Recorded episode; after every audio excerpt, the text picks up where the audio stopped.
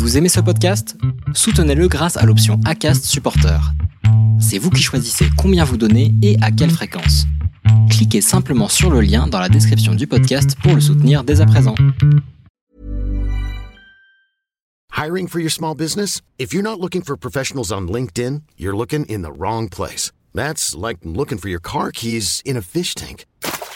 LinkedIn helps you hire professionals you can't find anywhere else, even those who aren't actively searching for a new job but might be open to the perfect role. In a given month, over 70% of LinkedIn users don't even visit other leading job sites. So start looking in the right place. With LinkedIn, you can hire professionals like a professional. Post your free job on linkedin.com slash achieve today.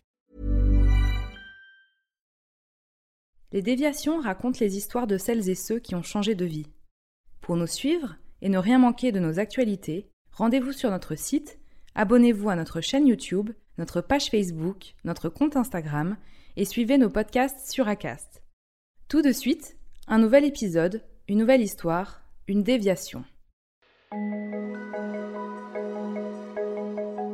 Tu veux, te reconvertir dans un milieu qui est hyper masculin au départ, donc tu es, porteuse d'une voix quand même pour les femmes. Tu viens d'un milieu où justement en plus, avec la mise en lumière de la crise du Covid, voilà, on est très en souffrance dans ce milieu-là. Et donc du coup, voilà, ton projet, il est lourd de sens, quoi.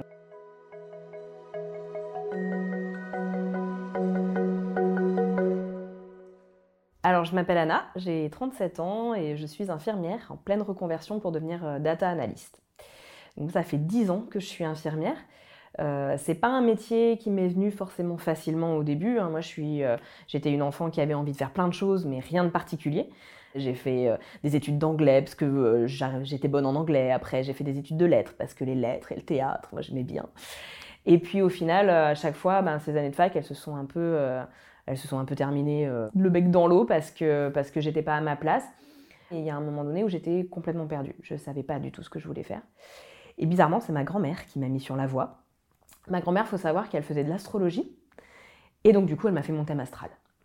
Et dans mon thème astral, euh, elle m'a dit ben, euh, on sent que toi, euh, c'est les métiers du soin, c'est les métiers du social. moi, enfant, j'aimais pas les gens. j'aimais pas ce qui puait, ce qui était collant. Et je fais, ouais, bon, infirmière, je suis quand même pas bien sûre. Et puis ça se travaille comme ça. Et moi, il faut savoir qu'à 20 ans, je suis un peu engagée politiquement, euh, voilà, pour euh, le Tibet, contre le nucléaire. Euh, en gros, j'écoute Trio. Et, et je me dis, l'humanitaire, ça me parle. Ouais, voyager, aller dans des pays, filer un coup de main, aider, voilà, avec une cause qui est plus grande que, que soi. ouais, ok, effectivement, là, là, ça a du sens, infirmière. Donc, je rentre en école. Et là, c'est une révélation assez incroyable, parce que je suis pour la première fois à ma place je comprends ce qu'on demande de moi. Euh, je me reconnais dans le discours. Il faut savoir que les études d'infirmière, c'est euh, autant ils essayent au maximum de s'éloigner de ce côté justement vocation, sacrifice de soi, la Florence Nightingale, euh, en mode aider les autres, tout ça. C'est un vrai métier avec des vraies compétences, avec des vraies limites. Il y a des techniques, il y a des lois. Il faut voilà, faut rentrer dans un cadre. Donc ils insistent là-dessus. Mais d'un autre côté, ils insistent vraiment sur être infirmière, c'est une identité. L'identité professionnelle, c'est vraiment quelque chose de très important. Et quand on est infirmière, on n'y est pas par hasard. On n'est pas, pas arrivé là parce qu'on a vu de la lumière. Il faut vraiment y croire. Il faut vraiment avoir ça en soi. Et plus tard, je me rendrai compte que c'est une sorte de bourrage de crâne parce que c'est comme ça qu'ils nous font rester à l'hôpital. Mais au début, ça me parle. Tout se passe bien. Euh, jusqu'à la troisième année, où je me plante magistralement lors de mon stage en réanimation. Je fais une crise d'angoisse incroyable pendant mon examen pratique la prof qui me fait passer le test euh, ce jour-là me connaît depuis à peu près 15 minutes parce qu'elle vient d'arriver euh, dans, l'institut de formation et elle me dit que je n'ai rien à faire en tant qu'infirmière. Donc là, c'est très compliqué. Et je me dis, est-ce que je me relève de ça? Comment je fais? Je continue. Je m'oriente vers la pédopsie, parce que la pédopsie, c'est quelque chose que, j'aime beaucoup et dans lequel je m'épanouis beaucoup. Mon stage en pédopsie, euh, j'ai limite 20 sur 20. Donc voilà, je, commence ma carrière là-dedans, dans la, dans pédopsychiatrie, j'aime beaucoup. Et puis à l'occasion d'un déménagement, euh, je dois changer de service. Et j'atterris en transplantation hépatique. Donc là, on n'est plus du tout dans la pédopsie, on est vraiment sur un service très technique, avec des gros enjeux euh, médicaux, humains. Je vois que c'est un service où les gens arrivent, ben, les infirmiers en l'occurrence, ils font six mois, ils s'épuisent ils repartent. Et moi, je sens que je tiens, voire même je m'épanouis en plus, j'ai ma cadre à ce moment-là qui, à la fin, qui me dit Ouais, t'es une vraie personne ressource du service. Le jour où tu pars, on perd quand même quelque chose. Donc j'ai cette confiance-là de ma cadre, de, mon équipe. Enfin, c'est super. Grâce à ça, j'arrive en fait à. J'ai les armes en fait pour passer à autre chose. Et mon prochain challenge, en fait, bah, c'est de retourner en réa. C'est là où, où, ça a merdé. Et c'est là où je veux aller prouver à tout le monde, mais surtout à moi-même, que je peux y aller. Et donc c'est en 2016, du coup, je pars en réanimation. Et là, la réa, quoi. Super. Le cœur de l'hôpital, c'est là où tout se passe. Mentalement, intellectuellement, c'est hyper challengeant, c'est euh, super. Et là, je reste deux ans. Et je me fais un peu rattraper par euh, le quotidien, l'organisation de la réa, euh, parce que la réa, les urgences, les entrées, c'est tout le temps. Il peut y avoir un scanner, un bloc à 3 heures du matin, c'est pas un problème, c'est normal. Donc il faut savoir en fait, tenir le rythme et avoir des réflexes. je commence à plus pouvoir trouver le sommeil. Et puis je suis quelqu'un de très stressé. D'une manière générale, je suis euh, quelqu'un qui est une vraie boule de nerfs. Et, euh, au fur et à mesure, eh ben, euh, mon rythme de sommeil explose, il ressemble plus à rien. Et je me dis, il faut que je fasse un break, il faut que je fasse autre chose, c'est pas possible. Je vois plein de gens qui partent de l'hôpital, notamment une, de très, une très très bonne amie, Manon, qui part parce qu'elle, elle dessine comme personne et qu'elle a décidé de faire du tatouage. Super. Et je me dis, mais moi, j'ai pas de talent. Je sais rien faire de mes mains. J'ai pas de passion. J'aime plein de trucs, mais il n'y a rien qui me drive vraiment en mode euh, passion dévorante. Et là, je découvre le master santé publique.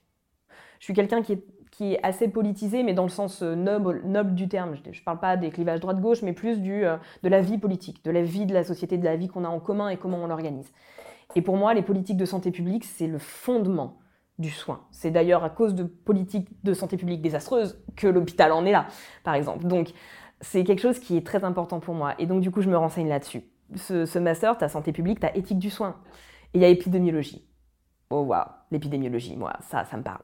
le master, il fait 3500 euros à l'année, ou peut-être même 6000, je fais, là, c'est compliqué. Et à un moment donné, euh, je lis un magazine et euh, dedans, il y, euh, y, a un article sur le développement web. Comment c'est un métier d'avenir, qu'en plus, il n'y a pas beaucoup de femmes. Et je me dis, tiens, ça, c'est cool. Faire un site web, c'est une sorte de création. Et créer sans avoir de l'or dans les mains, juste en tapant sur des touches d'ordinateur, ouais, je peux faire ça.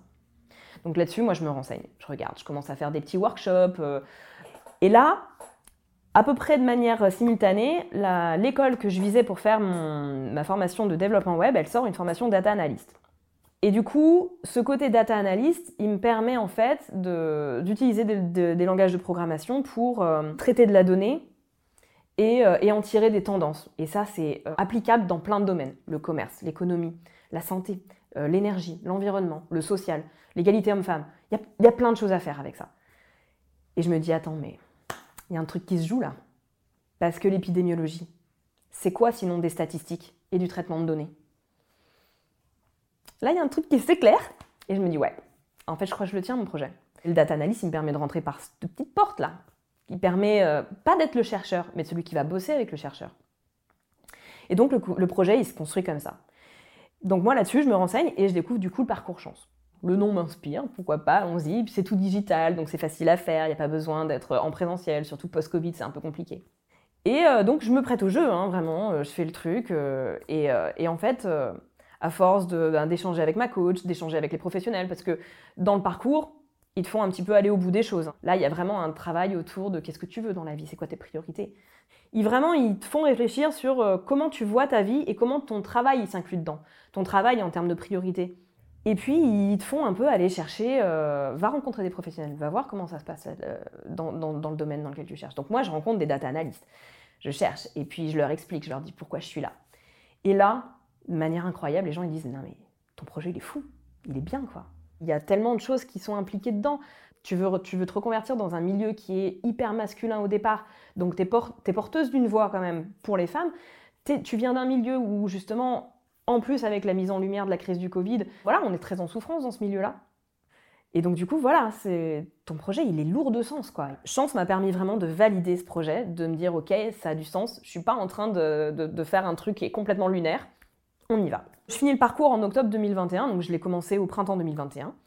Et puis début janvier, euh, Chance me recontacte pour me proposer euh, de participer au duo Chance qu'ils organisent. Et donc euh, l'idée, c'est de mettre, en contact ceux qui ont fait le parcours avec, une personnalité du travail dans le domaine qui, qui, les intéresse. Et moi, on me propose de me mettre en lien avec Clara Chapas. Et je vois la French Tech, je dis, ah oui, d'accord, du gros bonnet, donc quelqu'un qui est vraiment dans le, là où ça se passe.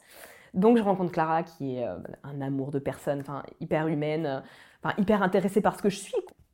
Euh, et, donc du coup, l'idée c'était euh, qu'elle me fasse bénéficier en fait de son, de son réseau, de ses contacts. Et moi, selon mes valeurs, c'est quelque chose que j'ai envie d'utiliser ouais, pour le bien commun, pour qu'on avance en tant que société.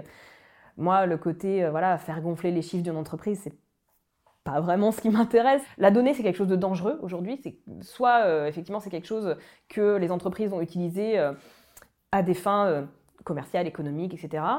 Comment on en tire quelque chose de, bien et d'utile pour, euh, pour notre société quoi? Mon idée, c'était de changer de métier pour, pour arrêter d'avoir à me lever les week-ends. Euh, et, en fait, je, me, voilà, je suis encore dans un truc où j'ai l'impression que c'est encore plus grand que moi à chaque fois. Et moi, c'est ça, c'est ça qui a du sens pour moi.